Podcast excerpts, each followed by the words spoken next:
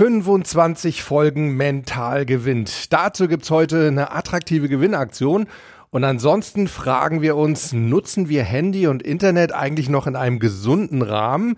Und wenn nein, wie können wir das ändern? Bleibt dran.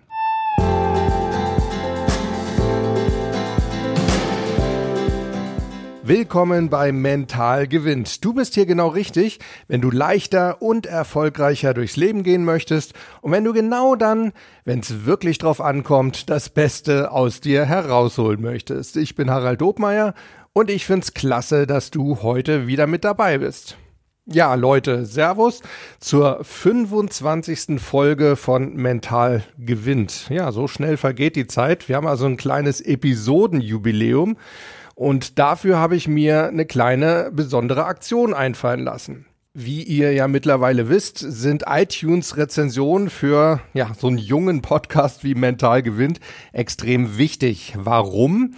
Weil ein Podcast, je mehr iTunes-Rezensionen er hat, also vor allem auch gute 5-Sterne-iTunes-Rezensionen er hat, desto besser wird er in den Apple Charts gerankt und auch angezeigt. Und das bedeutet, dass eben noch mehr Menschen dann von diesem Podcast profitieren können und ja, im Endeffekt dann dadurch mental stärker werden. Und aus diesem Grund verschenke ich unter allen, die in diesem Monat, also im April 2019, eine iTunes-Rezension über Mental Gewinn schreiben, drei Amazon-Gutscheine und zwar anlässlich der 25. Folge über jeweils 25 Euro. Und zwar an die Verfasser der drei Rezensionen, über die ich mich persönlich wirklich am meisten freue. Ich sag's ganz ehrlich, es wird also nichts ausgelost, sondern ich suche mir die drei Rezensionen aus, die mir persönlich am meisten Spaß gemacht haben. Wie wird das Ganze ablaufen? Ihr schreibt zunächst mal eine Rezension auf iTunes. Das könnt ihr übrigens auch machen, wenn ihr keine Apple-Geräte benutzt. Ich werde mal eine kleine Anleitung oder einen Link zu einer Anleitung in die Show Notes zu dieser Episode reinschreiben. Also ihr schreibt eine Rezension auf iTunes und danach schreibt ihr mir eine E-Mail an info@mentalgewinnt.de und darin nennt ihr mir zum einen den Namen, unter dem ihr die Rezension geschrieben habt und zum anderen eure Postadresse, damit ich, wenn ihr denn gewinnt, euch eben den Amazon-Gutschein zuschicken kann.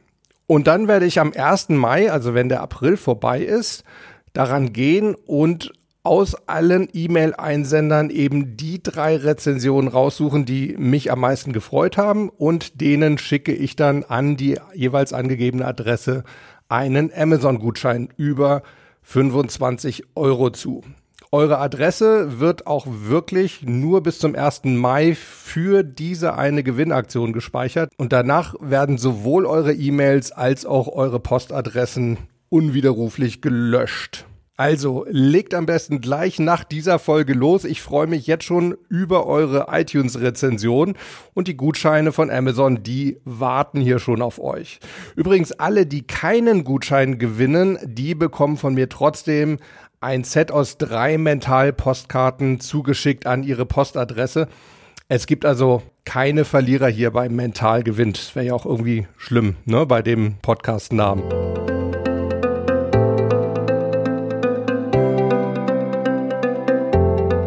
So Leute, dann lasst uns mal zu unserem eigentlichen Thema heute kommen. Sind wir online geschädigt oder wem das zu hart klingt, verbringen wir zu viel Zeit online? Jetzt könnte man natürlich fragen, ey, wo ist denn das Problem? Ne? Es kostet doch alles nichts, habt doch krasse Flatrate und außerdem schadet auch meiner Gesundheit nicht. Und da geht's nämlich genau schon los. Das stimmt nicht, denn es schadet gewaltig unserer Gesundheit. Zum Beispiel wird unsere Nackenmuskulatur deutlich überbeansprucht, ne, weil wir das Handy ja meistens nicht wirklich in Augenhöhe halten, wenn wir daran rummachen, sondern wir gucken halt wirklich immer runter. Und es zeigt sich auch immer häufiger das sogenannte RSI-Syndrom, das Repetitive Strain Injury Syndrome. Das hat man früher Sekretärinnenkrankheit genannt, denn es geht dabei um eine Degeneration von Sehnengewebe durch zu viel ausgeführte stereotype Tätigkeiten wie zum Beispiel das Bedienen einer Computermaus oder einer Tastatur und modernerweise eben auch von Handys. Zudem kann das Tippen zu Nervirritation im Daumen führen, denn unsere Daumen sind von Natur aus eigentlich ja nicht zum aktiven feinmotorischen Tippen gedacht, sondern eigentlich nur zum Gegenhalten, also um eine Sache besser festhalten zu können. Dann ist es natürlich auch für unsere Augen nicht gut, denn die Linsen, die müssen sich extrem krümmen, um auf dem Handy-Display scharf sehen zu können. Das führt zu einer ständigen Muskelanspannung. Jetzt hat ein Augenmuskel ähnlich wie unser Gehirn einen riesen Vorteil, er kann sich nicht abnutzen. Ne? Genauso wie beim Denken. Zu viel Denken schadet auch nicht, auch wenn das manche Leute zu glauben scheinen. Und genauso ist es eben auch mit dem Augenmuskel. Also der Muskel selbst, der degeneriert nicht, wenn wir ihn zu viel benutzen, aber unsere Augen ermüden eben schneller und das kann zu Kopfschmerzen und zu Erschöpfung führen und das im Endeffekt dann wiederum durchaus auch zu irreversiblen Schäden. Mir kommt es an dieser Stelle aber mehr auf die mentalen Nachteile und Schäden an, die wir uns durch zu viel Online-Zeit zufügen. Da ist zum einen der sogenannte Information Overload. Das heißt, ja, wir werden mit zu viel Informationen bombardiert. Ne? Es gibt doch ständig neue Informationen und eben nicht nur nützliche. Also wenn ich mir da so manchmal bei Facebook oder Instagram oder so die Stories angucke, hallo ihr Lieben, hab mir gerade wieder ein super leckeres Müsli gemacht und keine Ahnung, jetzt setze ich mich an mein tolles Notebook. Ja, da frage ich mich schon häufig, äh, ne? Kennst du Wayne? Wayne interessiert's? Ähm, ja, aber das sind eben so die Informationen, mit denen wir ständig bombardiert werden. Ne? Und wenn ich so im Umkreis, auch so bei jungen Klienten von mir, jugendlichen Klienten im Sportcoaching oder auch bei meiner Tochter, wenn man da mal so aus Versehen auf die Handys schaut, da kommt unter Garantie gerade zufällig in der Sekunde eine WhatsApp-Nachricht rein. Also das sieht bei den jungen Leuten, finde ich zumindest, teilweise wirklich aus wie so ein Börsenticker. Dauernd poppt da irgendetwas auf. Das Problem daran ist, wir verlernen Reize zu filtern, denn unsere Antennen sind ständig an. Und das führt eben dazu, dass unser Informationsspeicher sozusagen im Gehirn irgendwann überläuft. Der ist übervoll. Wir kommen gar nicht dazu, Informationen zu verarbeiten oder abzuarbeiten. Ja, und irgendwann, wenn er denn dann überläuft, dann kann es eben passieren, dass das ganze System abstürzt. Das kann sich zum Beispiel in schlechtem Gedächtnis zeigen, schlechter Konzentrationsfähigkeit und so weiter. Ein weiterer Nachteil unseres modernen Online-Lebens ist die Tatsache, dass sich die Prozessstränge immer weiter verkürzen. Was heißt das? Wenn wir früher irgendwie eine Nachricht übermitteln wollten, dann haben wir entweder zum Telefonhörer gegriffen, wenn denn ein Telefon in der Nähe war, also nicht mal eben so vom Auto aus oder wenn wir in der Stadt unterwegs waren. Und ansonsten haben wir Briefe geschrieben. Wie ist es heutzutage? Naja, heute tippen wir eine Nachricht in WhatsApp ein, drücken auf Senden und dann ist das Ding im Bruchteil einer Sekunde auch schon beim Empfänger angekommen. Das eigentlich Schlimme daran ist die Tatsache, dass wir voneinander eben auch erwarten, dass wir auch genauso schnell auf diese eingegangene Nachricht reagieren. Und zwar auf zig Baustellen gleichzeitig. Denn wir bekommen ja nicht nur von einer Person Nachrichten, sondern, na, schaut selbst auf eurem Handy nach, das sind einige. Also irgendjemand schickt uns eine Nachricht und der sieht dann nicht nur, ob die Nachricht schon bei uns angekommen ist, sondern er sieht ja heutzutage auch schon, ob die Nachricht von uns gelesen oder abgehört wurde. Und ab dem Moment, wenn der Haken blau geworden ist, erwartet er von uns auch schon eine Antwort. Und dann wartet er auf die Anzeige schreibt Punkt, Punkt, Punkt, damit er weiß, oh, gleich geht's weiter.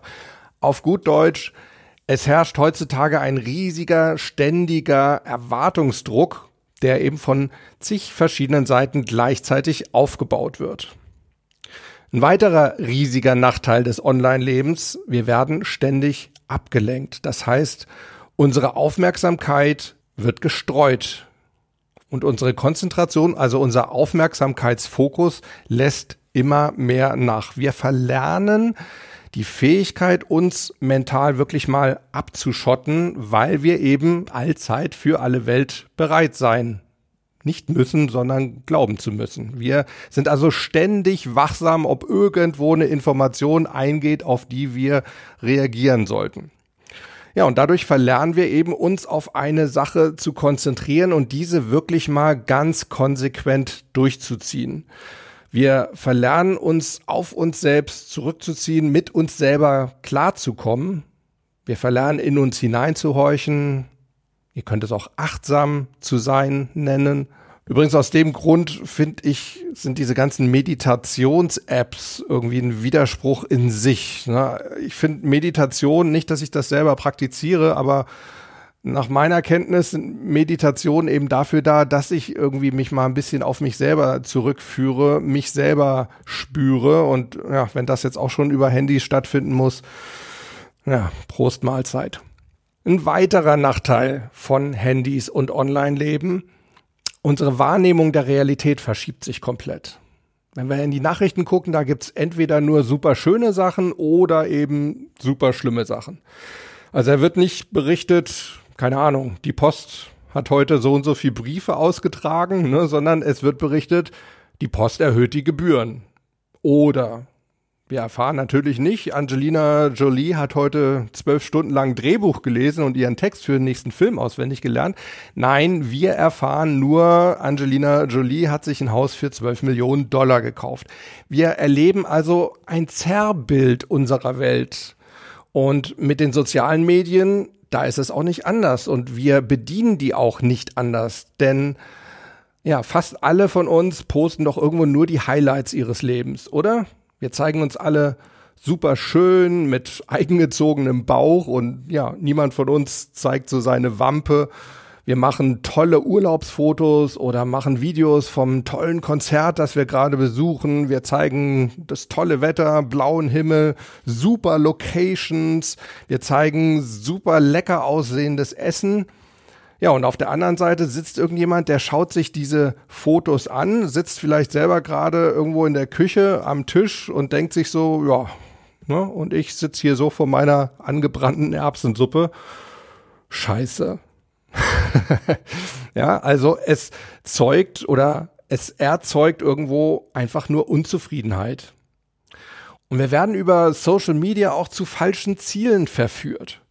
Ganz sicher habt ihr auch schon mal so Werbung auf euer Handy bekommen, wo es dann hieß, Leute, ich habe 10.000 Euro in einem Monat verdient und das könnt ihr auch. Und wir Trainer, wir sind ja auch nicht wirklich besser. Also ich lese von vielen Kollegen immer wieder, ich zeige dir, wie du dein Leben auf das nächste Level boostest. Ich mache das vielleicht ein bisschen dezenter, aber im Endeffekt muss ich auch ehrlich zugeben, bin ich auch schuldig im Sinne der Anklage sozusagen. Oder diese ganzen Fitnessgurus, ne? Ich habe meinen Körper krass gemacht und das kannst du auch. Ich möchte dann im Stillen eigentlich ehrlich gesagt nicht wissen, wie diese Körper dann so krass gemacht wurden, damit sie dann so aussehen, wie sie eben in der Werbung aussehen. Aber das ist ein anderes Thema. Wenn wir das angeblich auch alles können, dann wollen wir das natürlich auch. Und im Endeffekt führt es eben dann doch auch wieder nur zu Frust, wenn wir feststellen, naja, dass eben bis auf Spesen da doch nichts gewesen ist.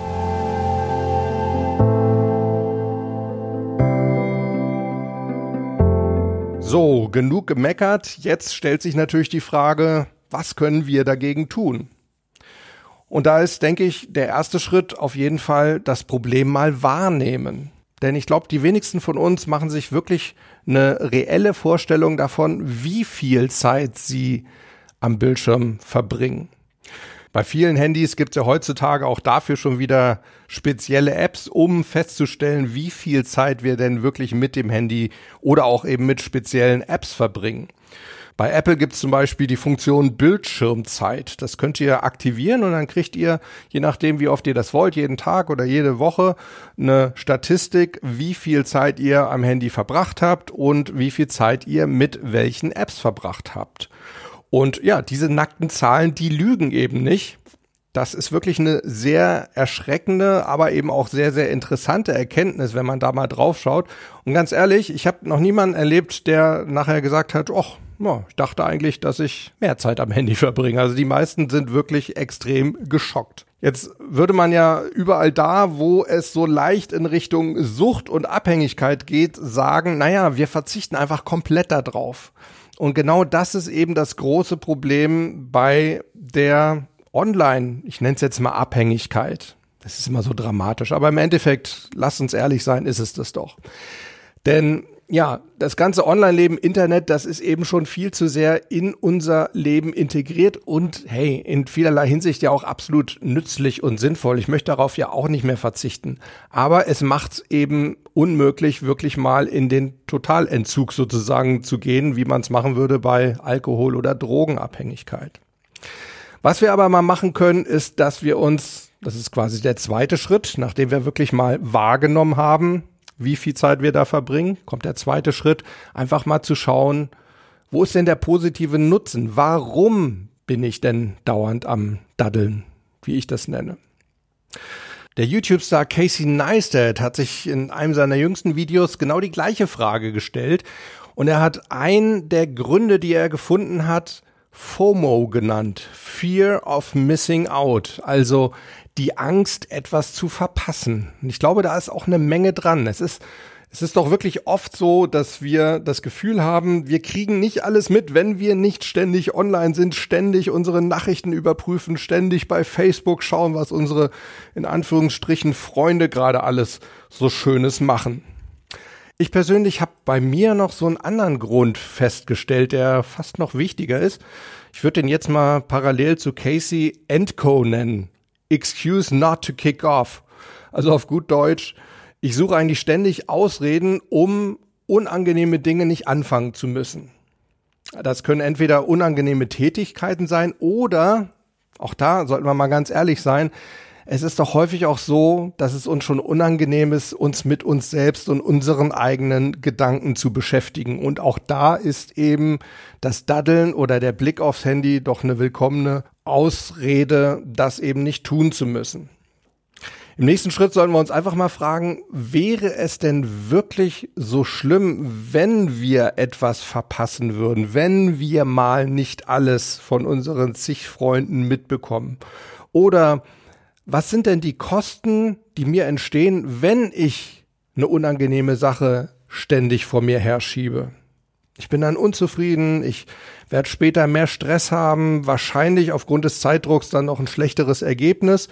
Und was den Umgang mit uns selbst betrifft, ne, dem wir möglicherweise aus dem Weg gehen, ja, irgendwo vernachlässigen wir uns doch auch. Wir verlieren uns irgendwo und wir verlieren auch unser Selbstwertgefühl. Wenn wir uns mit uns selber nicht beschäftigen wollen, dann heißt das doch im Endeffekt, dass wir uns selbst keinen großen Wert mehr beimessen. Und das ist doch extrem erschreckend und schade.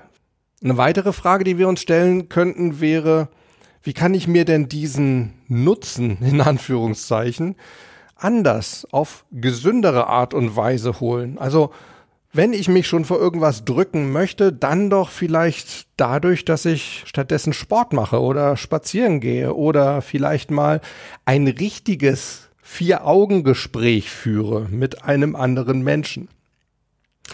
Ja, das also so mein zweiter Schritt, diese Fragen zu stellen. Der dritte Schritt wäre dann wirklich selber in Aktion zu treten, indem wir uns einfach mal ganz bewusst einschränken, indem wir eben nicht in jeder freien Minute zum Handy greifen, sei es jetzt beim Arzt, im Wartezimmer oder im Auto an der Ampel oder im Restaurant, wenn unser Essnachbar, sagt man das so, Essnachbar, Tischnachbar, Esspartner, naja, ihr wisst, was ich meine, also derjenige, der mit euch am Tisch sitzt, wenn der telefoniert oder wenn der auf Toilette geht, wir müssen dann nicht selber gleich zum Handy greifen, um uns irgendwie zu beschäftigen.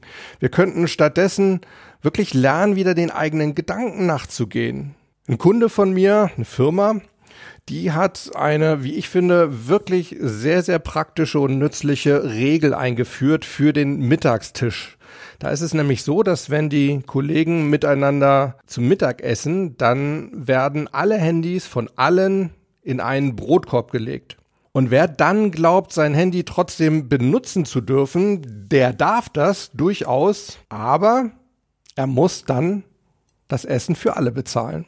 Ja, und dann ist der Griff zum Handy eben schon gleich nicht mehr ganz so verführerisch, weil er eben mit Kosten verbunden ist. Also das wäre mal so eine Maßnahme. Andere Arten und Weisen, wie wir uns einschränken können, wäre zum Beispiel, dass wir uns ganz bestimmte Aktivitätenblöcke bauen, in denen wir uns die Nutzung des Internets oder den Griff zum Handy wirklich verbieten. Das können zum Beispiel ganz konzentrierte Arbeitsphasen sein. So mache ich das zum Beispiel. Ich habe mir so eine digitale Eieruhr besorgt oder T-Timer heißen die, glaube ich. Ne? Den stelle ich auf 90 Minuten, der läuft dann abwärts und in diesen 90 Minuten wird wirklich nur an einem einzigen Thema konzentriert gearbeitet. Das Handy wird auf Flugmodus gestellt und auch in die E-Mails am Computer wird nicht reingeguckt. Das können aber auch zum Beispiel Sport Zeiten sein, wenn wir zum Sport gehen, dass wir da einfach mal sagen, das Handy bleibt aus oder wenn wir uns mit Freunden treffen, hey, wäre doch cool, oder? Alle machen einfach mal das Handy aus in der Zeit und unterhalten sich nur mit sich oder eben, wenn wir vielleicht nach der Arbeit nochmal mit unseren Kindern spielen, bevor wir sie ins Bett bringen. Gut, in meinem Fall wäre meine Tochter mit 23 Jahren da jetzt nicht mehr so scharf drauf, aber vielleicht haben ja einige von euch noch kleine Kinder. Wir können uns aber auch Zeitblöcke einrichten, in denen wir uns ganz bewusst das Internet oder den Umgang mit dem Handy erlauben. Ich mache das zum Beispiel so, dass ich beim Zähneputzen morgens und abends YouTube schaue. Das ist eigentlich, auch wenn ich selber YouTuber bin, die einzige Zeit, in der ich wirklich YouTube-Videos schaue. Oder wie wär's beim Spazierengehen oder beim Joggen? Ich zum Beispiel, ich versuche jeden Tag spazieren zu gehen. Und dabei höre ich meine Podcasts, also nicht meine Podcasts, das wäre irgendwie ein bisschen strange, sondern da in dieser Zeit höre ich Podcasts. Und nach meinen 90 Minuten Arbeitsblöcken, von denen ich vorhin erzählt habe, erlaube ich mir ganz bewusst einige Minuten, manchmal auch durchaus eine Viertelstunde, in denen ich WhatsApp-Nachrichten lese und eben auch selber welche schreibe oder Voice-Nachrichten aufspreche. Und mit E-Mails mache ich das ganz genauso. Das klingt jetzt zwar alles so toll, als wird das bei mir alles so wunderbar klappen tut's nicht, wollte ich nur mal gerade so zwischendurch anmerken, aber ich bemühe mich zumindest. Ein weiteres Ritual, das ich mir eingerichtet habe und das mir wirklich gut tut, ich gebe allerdings auch zu, dass es extrem schwer am Anfang war. Ich mache es so, dass ich eine Stunde vor dem Einschlafen und eine Stunde nach dem Aufwachen das Handy ausgeschaltet habe. Und das ist gerade morgens so beim Aufwachen nach wie vor nicht so ganz leicht und das ist ja eigentlich gerade so erschreckend, ne, wenn man so diesen reflexartigen Griff zum Handy hat. Aber mir tut es dann wirklich auch ganz gut, mir zu sagen, so, jetzt einfach mal im Tag ankommen, deine Gedanken schweifen lassen und eben nicht gleich schauen, wer da wieder was geschrieben hat. Ich denke, auch da können die Sachen einfach auch noch mal eine Stunde länger warten.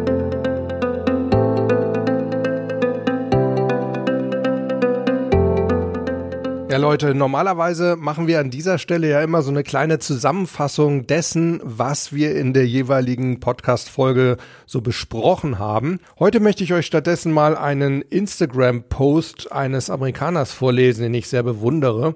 Und zwar von Khalil Rafati. Khalil war früher Drogenabhängiger und lebte in Skid Row. Das ist das Drogenviertel von Los Angeles. Ja, und mittlerweile hat er ein Smoothie-Imperium aufgebaut und darüber auch ein hochinteressantes Buch geschrieben, das ich euch nur empfehlen kann. Das heißt I Forgot to Die. Ich habe vergessen zu sterben.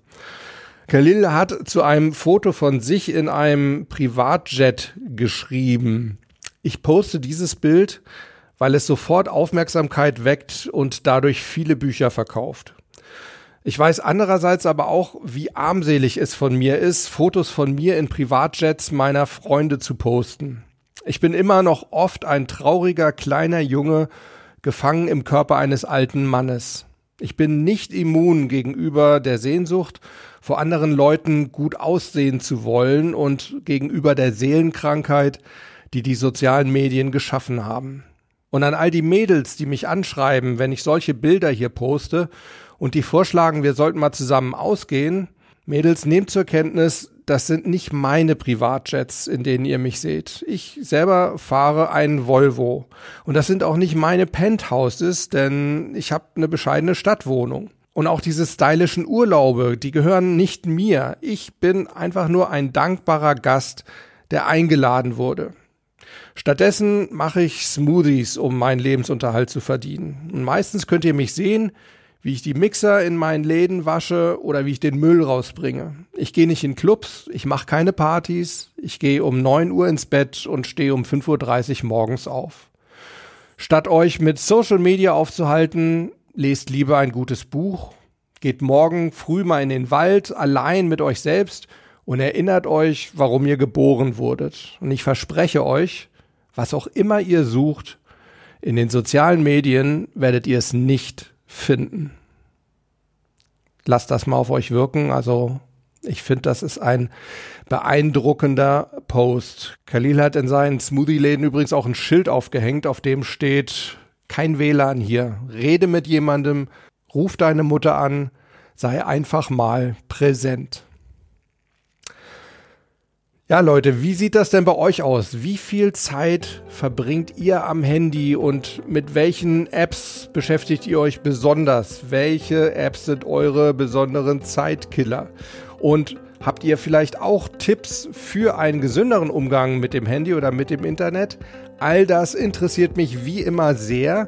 Sprecht's mir doch nach Möglichkeit auf die Podcast Mailbox unter der Telefonnummer 06173 608 4806. Wiederhol's nochmal 06173 608 4806 oder schreibt's mir in die Kommentare unter den Shownotes auf mentalgewinnt.de oder im Fall von YouTube einfach unten in die Kommentare unter das Video. Oder ihr schreibt mir ganz einfach eine E-Mail an info@mentalgewinnt.de. Im Übrigen, ne, denkt an die Jubiläumsaktion. Die Amazon-Gutscheine, die warten hier schon auf euch. Ja, und ansonsten habt bitte eine gute Zeit und vor allem bleibt Gewinner. Ciao.